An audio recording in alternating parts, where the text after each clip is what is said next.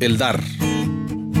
Paralizado quedé cuando leí un artículo en una prestigiosa revista en la cual se abordaba el tema de lo poco profesionales que suelen ser nuestros graduados hoy en día. Esto de acuerdo con un estudio realizado por el Centro de la Excelencia Profesional del George College de Pensilvania, en donde comentaban los siguientes datos.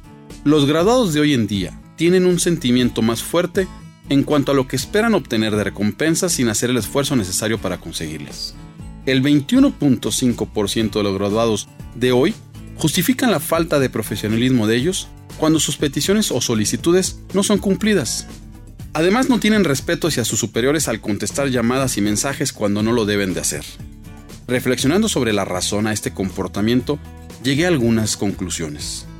¿No será que esos ahora profesionales son parte de los millones de niños consentidos por padres que hemos tratado de llenar la falta de tiempo o atención cumpliéndoles todos sus caprichos o aguantando sus berrinches en medio de centros comerciales? Al momento en que nos pidieron los gadgets de última generación y se nos ocurrió decirles que no. Pero ante el remordimiento de nuestra falta de atención, sucumbimos. Definitivamente ahora el dicho los patos le tiran a las escopetas es real.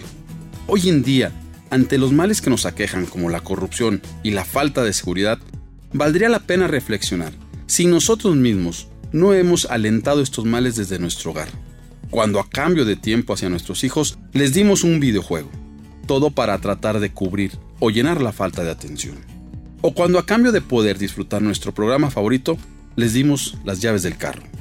Hoy viene a mi mente recuerdos de cuando mi padre, en esa enorme sabiduría, me obligaba a realizar labores del hogar.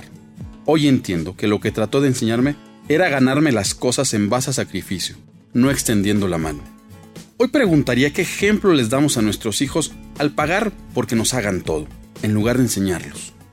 En lugar de enseñarlos con el ejemplo a cortar el jardín, barrer o cualquier otra acción de casa, pero también pudiéramos enseñarles a realizar labores altruistas todo con la finalidad de que valoren lo que tienen, que se fijen que antes de exigir hay que dar. La naturaleza nos enseña en el movimiento de las olas que la vida es un dar y un recibir.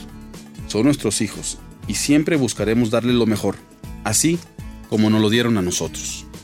Solo que el amar no es dar, sino formar.